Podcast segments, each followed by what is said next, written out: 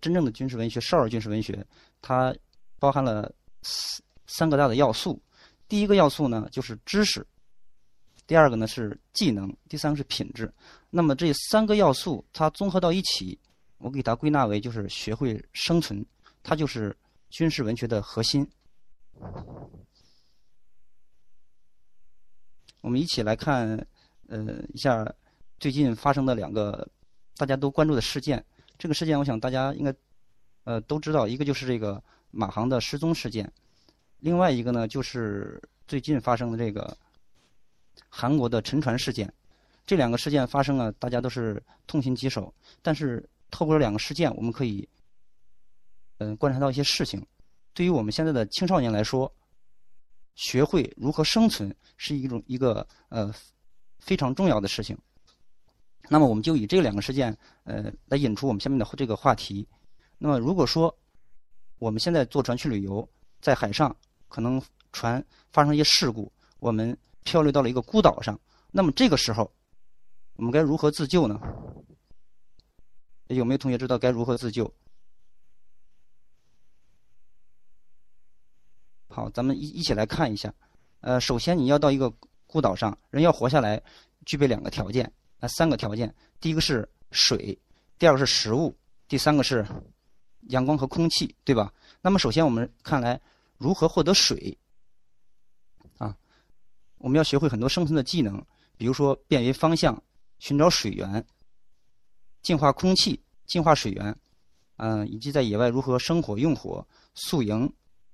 获取食物，或者是呃出现问题以后的急救和自救的方法，这些都是呃野外生存必须要具备的。如果我们漂流到这个孤岛上，我们掌握这些技能，我们比别人生存能力啊可能就会强一些。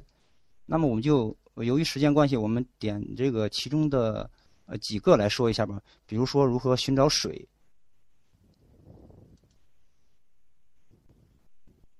那么寻找水的方法有有很多。嗯，其中呢有一种就是从植物中获取水。那么我们在有如果说漂流到岛上的话，可能会呃遇到一些植物，这些植物中呢会获得我们的可以获得水源。比如说我图上演示的这些植物，我们最常见的一种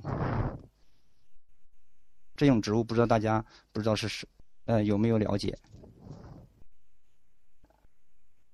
从植物中获得水呢？比如说，我们最常见的就是从这个木髓中，我们可以折一段树枝，把树枝折断以后，我们会看到树枝中间有一个比较软的木髓。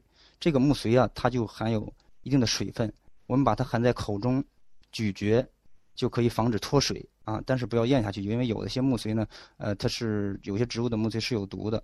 那么除了这个植物的木髓以外呢，很多它的根茎也是含有大量的水分。比如说现在图片上所显示这个。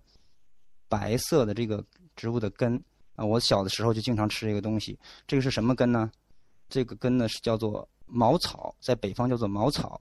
茅草它那个根挖出来以后是甘甜的。我们小的时候零食比较少，不像现在的孩子比较多。我们去地里挖这个茅草来来吃，经常去吃这个东西。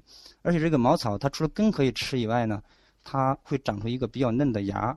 这个芽剥开了以后也是非常甘甜的。呃，小的时候经常吃这个东西。再比如说，仙人掌的果实，呃，没有成熟的丝兰花、龙舌兰这些的花茎，它都含有大量的水分，都可以成为我们获得水源的呃一个来源。但是我们也要知道，有些植物的中含的水分是有毒的，不能喝。所以呢，要学会如何的辨别。那么再比如说，桦树，在北方呢，特别是东北地区，呃，这个桦树是比较那个常见的一种树种。这种树呢，它是一个很好的水源的提供者。呃，在春天的时候，用刀子在这个桦树的树干上钻出一个孔，呃，插进一个细管，你就可以看到会有水啊，从沿着这个细管滴出来。呃，如果接一个晚上的话，这个管子里一般就可以获得呃一到两升的液体。呃，足够我们这个呃来饮用的了。不过这种树的液体呢，呃，也也有一个要要这个在空气中啊，呃，放一段时间才能喝。总之呢，呃，我们不管是从植物中获取哪种植物中获取水分，嗯，都不要急着去饮用。为什么呢？我们都要观察一下，因为有些植物是有毒的嘛。呃，观察的主要是观察什么呢？第一个，我们要观察它啊是否有杂质，呃，以免喝下去啊身体不适。第二个呢，你就是闻它有没有特殊的气味。如果一些呃有毒的气体呢，这个液体呢，它会有一些。呃，怪怪的气味比如说刺激性的气味刺鼻的气味另外一个就是观察它的颜色。一般的呃能够饮用的液体呢，它都是呈透明的啊，透明色。如果说这种植物液体有一种深的颜色，比较警示的颜色，就说明它可能会有毒，就不能喝。嗯，再比如说，我们获得这个水源的另外一种方法。比如说，刚才前面是在植物中去获得水源。如果说我们找不到植物，在一个相对干旱的地区，我们怎么来获得水呢？在这个干旱的地区获得水的方法也好棒，也也也有很多啊。看有同学呃，刚在这个呃聊天的说了他说的呃茅草啊，他们都知道刚才我说过那些东西，而且呃，看来这有些有些同学对这知识还是很了解的。比如说四叶草这四叶草的同学。嗯，但是我再给大家介绍一种这个在干旱地区获得水源的方法。比如说，嗯，沙地没有植物怎么办？哎，比如像我图上显示这种方法，这种方法叫做日光蒸馏法。哎，在日光蒸馏法，就是说我们可以在地上挖一个，呃，直径大约一米、深到零点五米的坑，也可以更大，这是一呃最基本的条件。然后我们在这个坑的中间，大家可以看到放一个清洁的收集水的容器。然后呢，我们再可以在坑里啊放上一些植物的叶子啊，呃，用以来吸收水的，增加水水的吸收量。啊，第二步呢，我们就在这个洞的上面，大家可以看到压上一层薄薄的啊，或是厚一点的也可以塑料薄膜，然后两侧用重物压住。这个时候是起到什么作用呢？因为这个干旱的地区它有一个特点，那就是昼夜的温差比较大。晚白天的经过阳光的照射，嗯，地表以下的这个水分呢就会向上蒸发。到晚上了以后，温度偏低，那么蒸发的水呢就会在这层塑料布上凝结。凝结，大家也可以看到压出一个 V 字形，中间还有压一个重物。那么凝的水滴在夜间就会凝结成水滴，是就是会滴下来，滴到我们这个。容器上，那么我们就可以获得水了。这是一种在干旱地区获得水的方法。那么回到我们刚才讲的问题，如果说，如果说我们在这个呃，如果说我们在刚才回到那个问题，比如说韩国的沉船事件，我们漂到了孤岛上，那么在孤岛上没有呃没有植物，呃也没有刚才我们说看到的这种呃呃获得器材那种蒸馏的方法，怎么这个？日光蒸馏的方法怎么办呢？那么就是从给大家介绍这个从海水中获得淡水的方法。其实这种方法呢，在我们的生活中呢都是非常常见的。只要我们注意观察生活，这些办法都可以找到。可能有些家长应该都深有体会。比如说，用这个结晶的方法。大家知道，这个在零度以后，水呢就就会就会结冰，就会结冰。这个时候，大家知道它的盐分就会从水里怎么样？析出来，我们可以用这种结晶法。在冬天呢，我们把这个呃水，不光可以处理海水，一些苦涩的盐碱水也用这种方法。我们可以把这个水呢装在一个容器里边，然后冬天的时候从海水里舀，从海水里舀出一些水，放在容器里，它会结冰。结冰以后，我们把这个结的冰取出来，然后把那个容器里的水倒掉，然后把冰放在容器里，将它融化。融化之后，晚上第二天它又会结冰。结冰的话，还是把上层的冰取出来，把水再倒掉。这样经过反复的两到三次以后，一般的水就可以饮用了。如果感觉到味道还有苦涩的话，可以再重复，直到它味道特别好的为止。呃，这种结晶的方法呢也是非常实用的。那么，如果说你所处的季节不是冬季，没有办法用这种对结晶的办法，怎么样夏天怎么办呢？刚才我看这个 Rose 公主提这个，呃，夏天怎么办呢？哎，下面就介绍夏天的办法。哎，夏天的办法就更好，更好解决了。呃，可能同学们都观察过家长做饭，呃，家长在比如说在像北方我们喜欢吃馒头、蒸馒头，南方蒸米饭的时候，我们蒸熟了米饭以后，把这个锅盖一掀，就会发现一个现象，对吧？大家观察可以看到，这时候锅上怎么样？就会有很多的水滴滴下来。哎，这就是蒸馏法，这就是把水变成蒸馏水的一种最原始的方法。那么我们在这个夏天的时候就可以用这种叫做什么？叫做蒸发法来获得淡水。就是说，把海水呢，呃，，Rose 公主提到了一个呃没带火怎么办？我专门下面要给讲给大家讲，呃，如果没带火怎么来解决这个问题？呃，提的问题非常棒，看来你想想的很好。那么，呃，用日光蒸这个。蒸发法是怎么蒸发呢？比如容器蒸发了以后，我们在这个容器上面盖一个湿的毛巾，或者是我们没有毛巾的话，脱掉身上的衣服盖在上面。蒸发掉以后，这个水呢会凝结在上面，凝在上面，然后把它拧掉，用力一拧就可以获得淡水。哎，这种方法看来大家一看就非常清楚。那么针对钢丝 Rose 公主图提这个，如果没带火怎么办呢？我给大家介绍如何在野外来取火。那么同时我还说一下，我们获得了在野外寻找水以后啊，除了刚才我提到的植物里边找水，呃呃，通过蒸馏或方法获得水，结晶的方法获得水，我们还可以在什么大自然的活这个水源。现在不过现在存在一个比较普遍的问题，我们的水源地表水源都存在一个污染问题，大家应该知道这个问题啊，很多河水都变得不清澈了，呃，再也看不到鱼了，怎么办？所以说我们不要轻易的去饮用这些。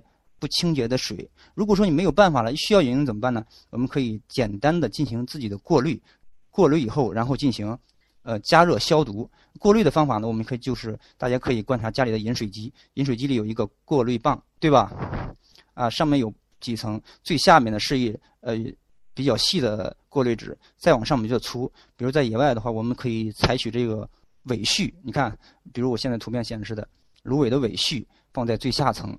再往上是细沙，再往是大一点的石头啊。经过层层过滤呢，这个水呢就相对好一些。然后还可以加热，以后才就勉强可以饮用。那么下面我们来看，哎，怎么加热？哎，怎么取火？大家可能知道的取火的方法，呃，就是打火机，对吧？我们平常用的就是打火机啊，打火机啊，火柴呀是比较啊比较常用的。我们其实还有一种非常棒的方法啊！有同学说用打雷闪电啊，这是一种方法啊，打雷闪电 利用自然来取火，呃，也但是比较危险啊，但是比较危险。我们我们磨石啊，对，有同学有有有同学说用磨石的方法啊，这个方法嗯比较原始，我们以前学的呃老的一些教科书里会写啊，什么钻木取火呀，呃工钻取火、磨石取火呀，哎，这些方法可以，但是对于我们来说操作性偏高。就我们一般的小孩子去做很难做到，哎，还是生不了火，那怎么办呢？我们可以介绍这么几种方法。第一个是打火棒，这种打火棒呢，它在一般的户外用品店里都有，价格在十几元左右。它最大的优点是什么呢？不怕潮，不怕湿，你泡在水里照样可以用。你把它拿出来以后，只要用一个坚硬的物体在上面一刮，刮掉以后啊，呃，不用手，用用用那个一些个坚硬的物体在上一刮，它落到地上以后，遇到空气就会自燃。啊，这是用打火棒。不过，呃，相信很多同学不会随身带上这个东西，对不对？不会随身带上打打火棒。那么怎么办呢？当然，随身带上一个打火棒是个好习惯。不会带的时候怎么办呢？哎，我带给大家介绍更实用的办法。比如这个办法，这个办法我相信大家百分之九十人都会用到。比如说，你的包里一般都会，书包里都会有铅笔，对吧？啊，喜欢听歌的同学。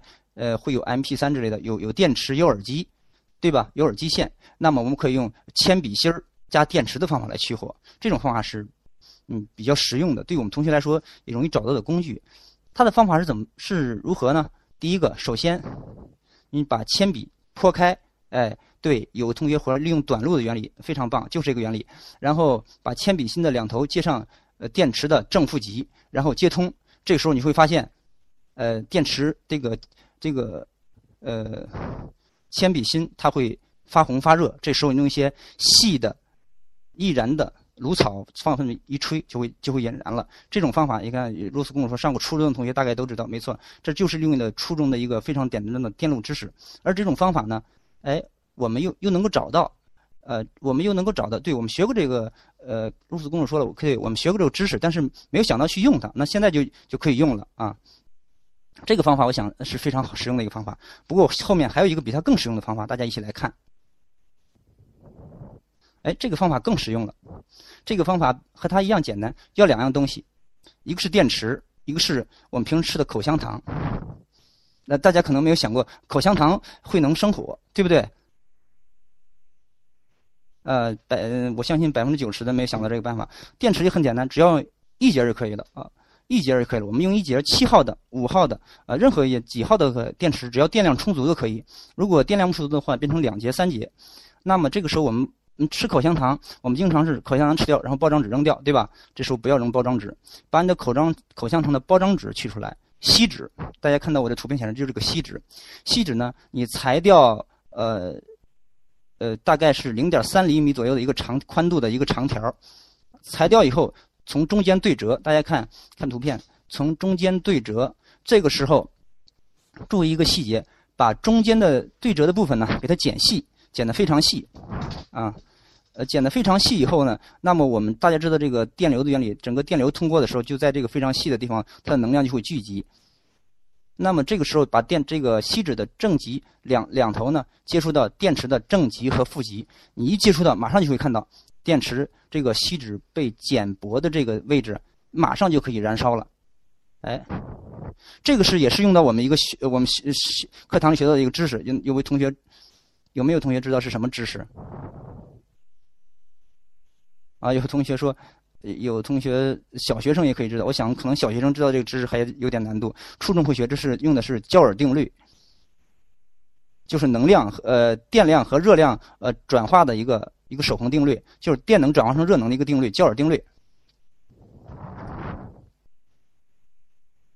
呃，这个呃，那个 Rose 跟我说，老师还有其他方法吗？这个这个出门都不带这些。我想，我想，比如说口香糖的纸或者电池啊，我们是随身携带的，是嗯，应该是普遍比较多的了。再有其他的方法，那就更简单了啊，更简单了。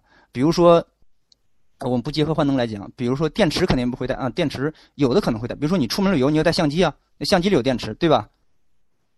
啊，呃，还有一种方法，比如说是最大家最常用的，就是当然就是用凸透镜了啊，放大镜。对不对？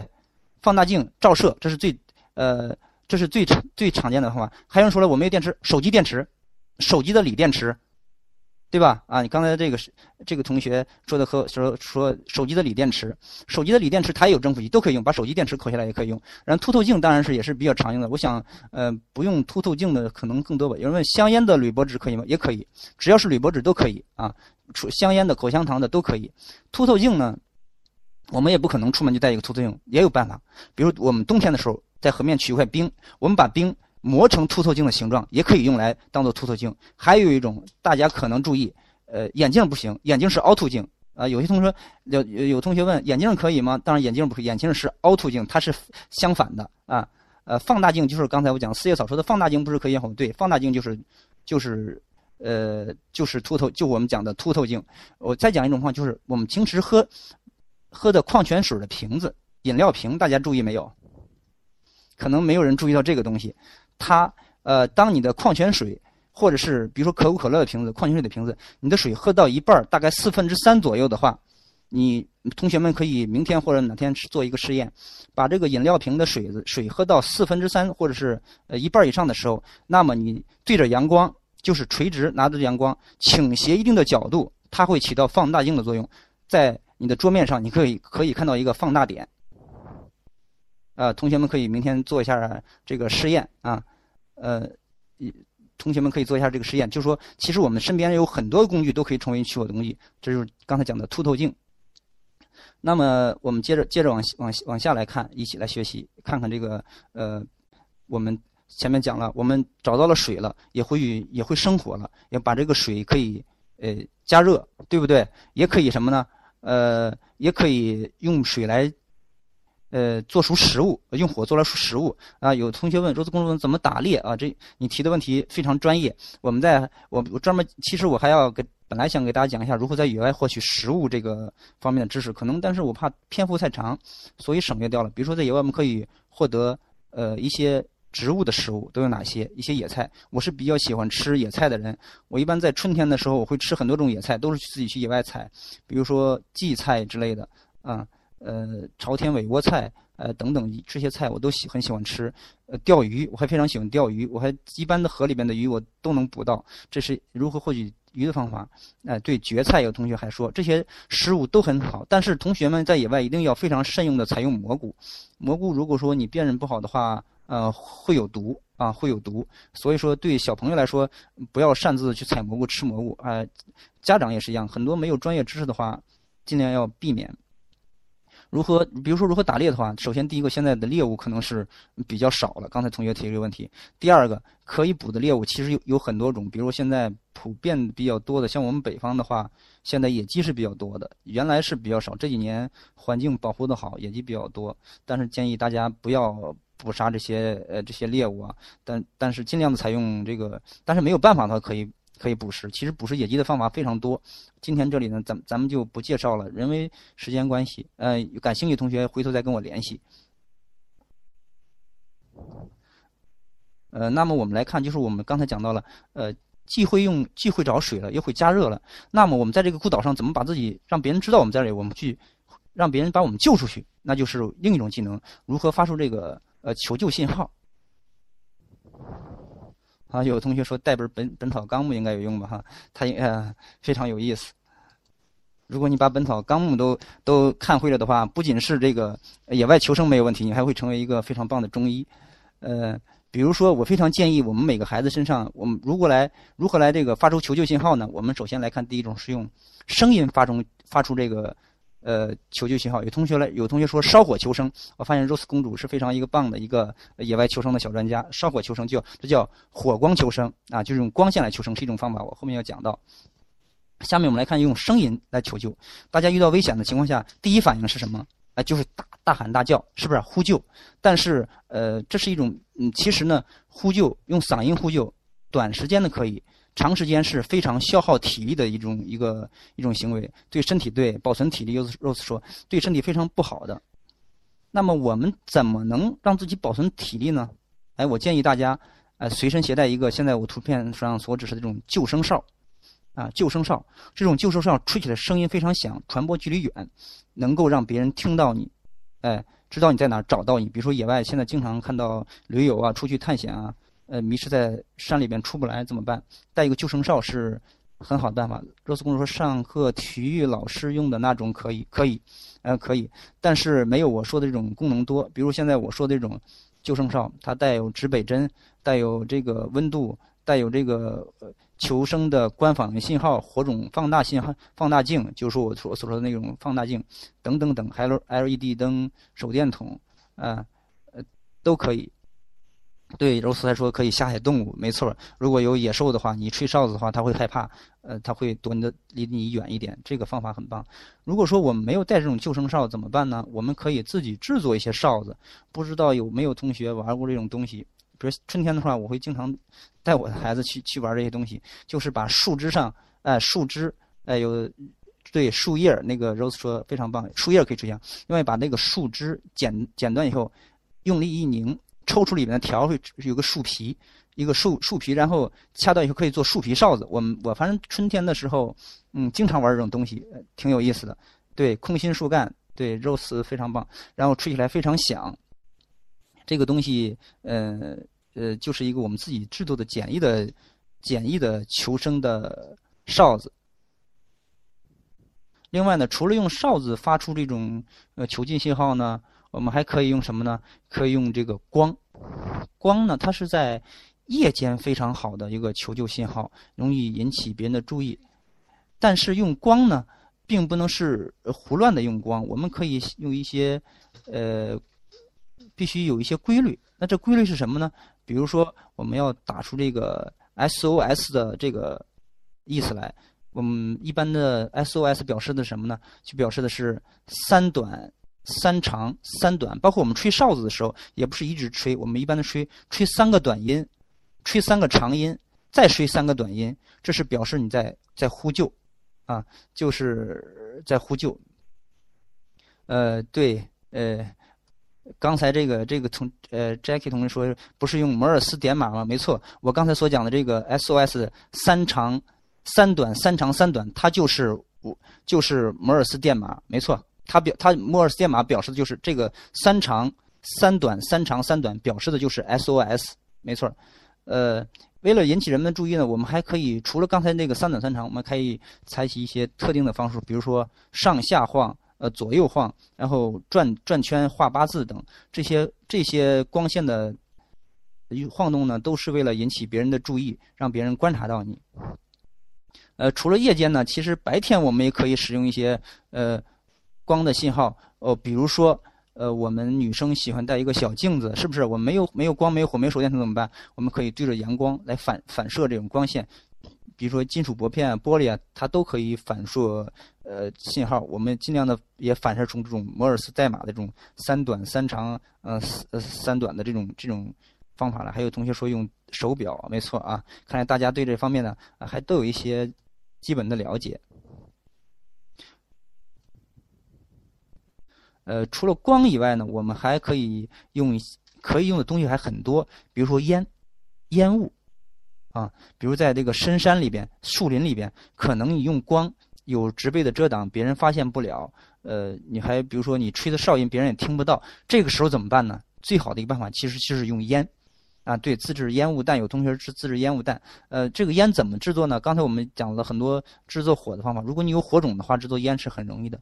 那么烟呢，我们一般是用呃，把那个植物的植被呢，呃，柴草引燃以后，我们在上面。盖上一些湿的柴草，啊，它就会立刻冒出浓烟来啊！盖上一些湿的吃柴草，就冒出浓烟来。浓烟呢向上升起，它会穿透这个树丛啊，向上，嗯，飞穿越的比较高，上空中，这会容易被别人发现。我们知道，古代的时候，那个兵战之间，呃，为了报告敌人已经来了，都设置那个烽火台，对吧？大家同学可能听说过烽火台，它就是用这种方法，用烟来通报通报情报，能传得几呃几十公里啊，甚至更远啊，十几公里、几十公里。所以说，用烟来求救也是一个非常好的办法。另外呢，我们还可以讲的设置各种符号来求救，比较宽的地方啊。嗯，同学问：竹子可以制造爆破吗？呃，竹子可以制造，呃，竹子竹子竹筒的话。竹筒的话，它如果密封的竹筒在高温下会发出声音，但是如果说你没有火药的话，想制造出大的声音、爆炸声音是是是很难的。而且呢，总体来说它是相对比较危险的，建议大家不要使用，啊，不要使用这种方法。比如说，我们可以找到这个开阔地，一定要待在这个开阔地的地方呢，我们可以设置一些符号。呃，便这种符号主义便于什么呢？便于空中搜救的人员啊，空中搜救的人员，从比如飞机从上面飞过，怎么容易发现你呢？如果你从空中看的话，一个人在下面挥手啊，呃，或是打一个光啊，可能不容易被发现到。除了刚才我们讲的烟以外，我们可以设置一些大的符号，比如说，呃，我们设置这个长十米、宽三米，呃，这么一个。各种表表示含义的一些符号，不同的符号表示不同的含义。比如说，设置这个呃字母 I，表示的是有伤中的病人需要立即转移。嗯，设置字母 F，表示的是需要饮用水和食物。呃，等等啊，比如设置 X，表示的是不能行动等等。我们设置一些大的符号，便于这个空中的人啊，空中搜寻的人发现我们，对我们进行急救。嗯，这就是刚才我们结合结合前面的我们一个引出的这个呃马航事件啊，还有这个韩国沉这个沉船事件啊。如果说我们遇到危险以后怎么自救，我们大概的挑了其中的呃一两种，讲了呃怎么获取水，呃怎么能够获呃生火，怎么能够发出这个求救的信号，呃，那么下面我们一起来看看这个。另外一个就是我刚才讲的少儿军事文学，它有三个要素嘛。第一个就是，呃，技能。第一个点我们讲的是技能，第二个是知识。那么军事文学这个文学作品呢，文学作品除了这个故事本身吸引大家以外，很多小朋友读者他是他喜欢其中蕴含的一些知识啊。呃，那么对于军事文学作品呢，我我概括为这军事知识分为呃三个大类。呃，第一个呢就是军事常识的知识。呃，军事常识的知识就包括。呃，一些呃，一些基本的军兵种状况呀，比如说陆军啊、海军啊、空军啊这些基本的基本的知识，呃，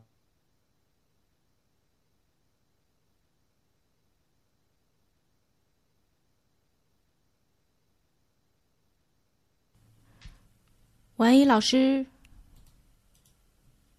嗯，大家稍等一下。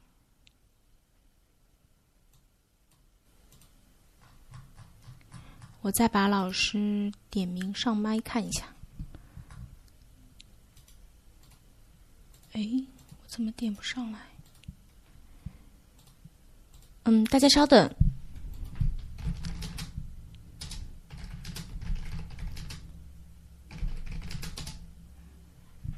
嗯，老师掉线了。嗯，大家稍等哦。这里我先放下音乐，然后我来看一下老师是什么情况。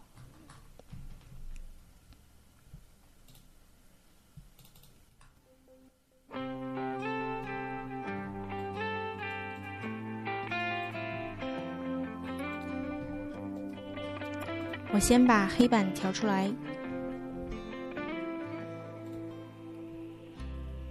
哦，是吗？啊，老师又来了。好，我把老师给发言。老师，嗯，听到了。嗯嗯，刚刚可能是断线了。对，刚才突然间断线了。嗯嗯，好，我再把黑板关掉，然后老师您再打开。好的，我还是从选择讲义开始，对吧？对对。呃，加载。呃，我倒到刚才咱们一起聊的位置。好的。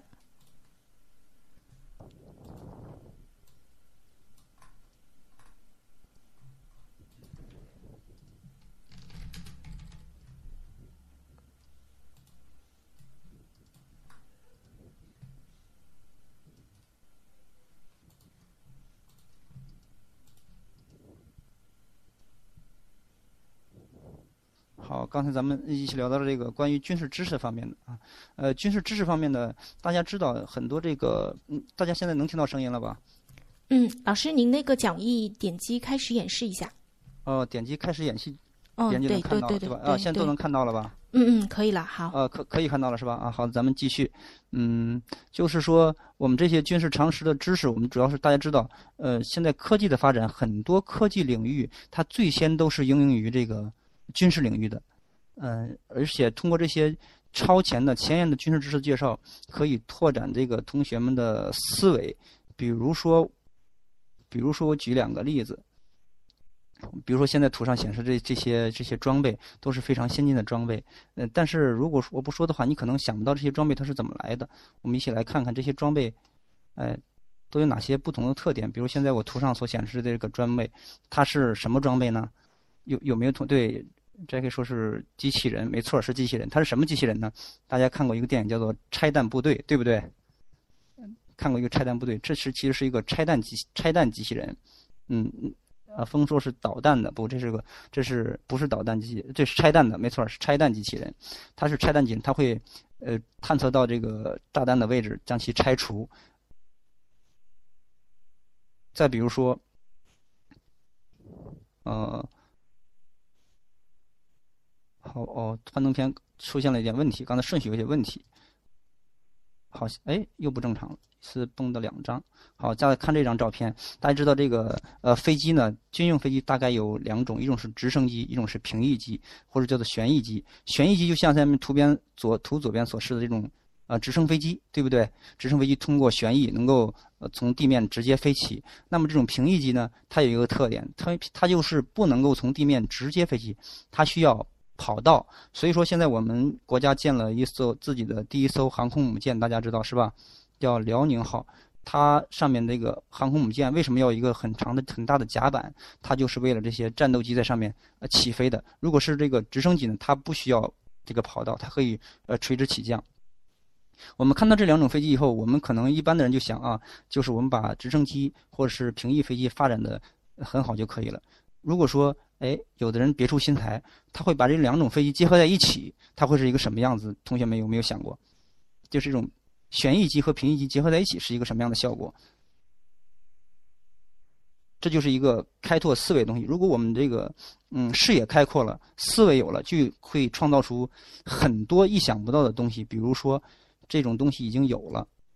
就是我下面这个图显示的，大家看看这两张图。这张图对四轴飞行器，这可以说是四轴飞行器，他想的这个办法也非常棒。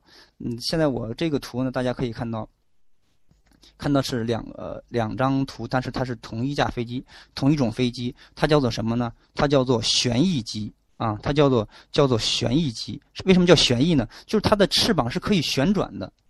啊，这这种飞机现在只有一个国家有，那就是美国。它的鱼鹰 V 二飞机，大家知道钓鱼岛就是驻美军已经呃引这个事件还引起了咱们当时的一个抗议，驻驻这个冲绳的派了这个鱼鹰飞机，没错，这个 QL 六零六说是鱼鹰，没错，就是鱼鹰 V 二飞机，它就是一个旋翼，它就是将刚才的直升机和咱们的平翼机，就战斗机，呃两两种结合在一起的一种飞机。你看它起飞的时候，看左边的图，起飞的时候。它的螺旋桨，大家可以看到，它是向上的，对不对？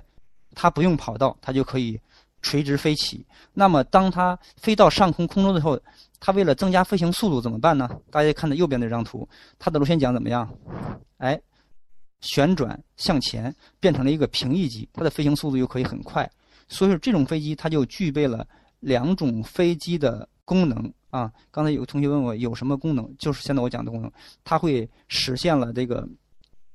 呃，直升机和平翼机的两两种功能，它就既可以垂直起降，又可以快速的平飞。它具备很强的战术运输功能。比如说，在这个夺岛作战、夺夺岛作战的时候，它就可以直接从航这个舰船上直接飞到岛上。比你这个，如果你的平翼机，你就不可能降落到岛上，因为岛上没有机场，对不对？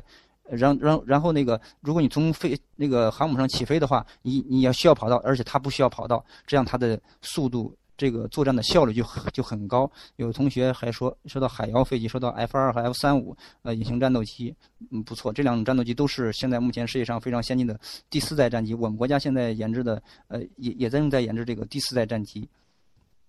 下面我们刚刚才我们就是通过这种军事知识的介绍，我们就可以呃扩展同学们的思维，扩展同学们的思维。就你可能以后就会有就会有自对自己整个的。呃，以后的这个呃发展都有都会有很多的帮助。我们再来看知识军事知识的第三个部分，会还会在故事介绍一些就是谋略知识。谋略知识大家都知道是不光在军事上用，在我们生活中也也往往也需要一些小谋略。比如说三十六计里的知识，我这些知识呢，我都会以这个战斗故事的形式呃穿插在里面。下面今天但是我们不具体展开，都讲了哪些哪些哪些知识。有同学说他要考这个隐形战斗机哦，我真是厉害！我不知道他是上的是啊什么学校，还还要考这个战斗机方面的知识。呃，第三个呢，这个少儿军事文学就是军事小说，我要培要打要体现的一个一个一个特点是什么？就是品质的培养，品质的培养，或者说是叫做习惯的养成。我想这个习惯的养成，每个家长都是对孩子这个呃。最督促的一件事，你都希望自己的孩子有一个好的习惯，呃，希望自己的孩子通过一个好的习惯，能够能够获得更多的成就。那么这个习惯的养成，我想，至于这个，没有任何一个地方比军营对人的习惯养成，嗯，影响更大。呃，可能有的同学们参加过军训，是吧？军训只是最简单的一个训练，就可以对我们习惯有一个培养。那么习惯的养成，军营。我们我们通常说军营是一个大熔炉，它会把不同的人给融化掉，变成一个出来是个一个一个新的人。那么他会养成哪些好的习惯呢？啊，我们我们说一些好的习惯，比如说呃注重细节，比如说永争第一，呃争夺的精神。第三个就是不找借口，做事情啊我们不找借口。第四个呢就是呃团队精神。现在呢呃什么事情说一个人单打独斗的话是很难去完成的。第五个是敢于冒险。第六个呢比如说全力以赴。呃，比如，比如说这个永不放弃，比如说做事情雷厉风行，嗯，然后对工作尽职尽责，还有对荣誉的崇尚，这些都是好的品质。这些品质如果说能够集于在一个人身上的话，那么我想他应该是一个完美的人。不过，不可能有任何一个人会具备这些品质，对吧？我们只说有一些相关的品质可能对我们有帮助。比如说，我们举个例子，注重细节。哎，有同学说狼性法则啊，狼性狼性法则应该也是军营里边的它的一个一个品质的培养，就是关于我们这种战斗精神的需方面所需要的，注重细节。比如说，可能有同学在军训的时候都叠过被子，对吧？叠军被可能是所有同学都比较厌烦的一个事情，或者说因为太麻烦了。要把一个软软的被子叠成一个呃豆腐块，应该是很难的事情啊。呃，你说是对，没错。呃，其实我刚刚从高中毕业考到军校的时候，我也是这样认为的。但是经过自己对叠被子啊，一四年、十年一直这样叠被子，其实对我是有一个，我认为这是一个嗯非常好的培养。为什么？它培养了你注重细节的能力。呃，其实我们很多事情，呃，之所以没有做好，并不是因为我们不具备这种能力，而是我们忽略了呃做这种事情方面的一些细节问题。对，没用心。呃，也也不能说是没用心，他就用心了。但是我们就因为我们的习惯养成没有好，你心没用心了，但是也没有用到的关键时节上，啊、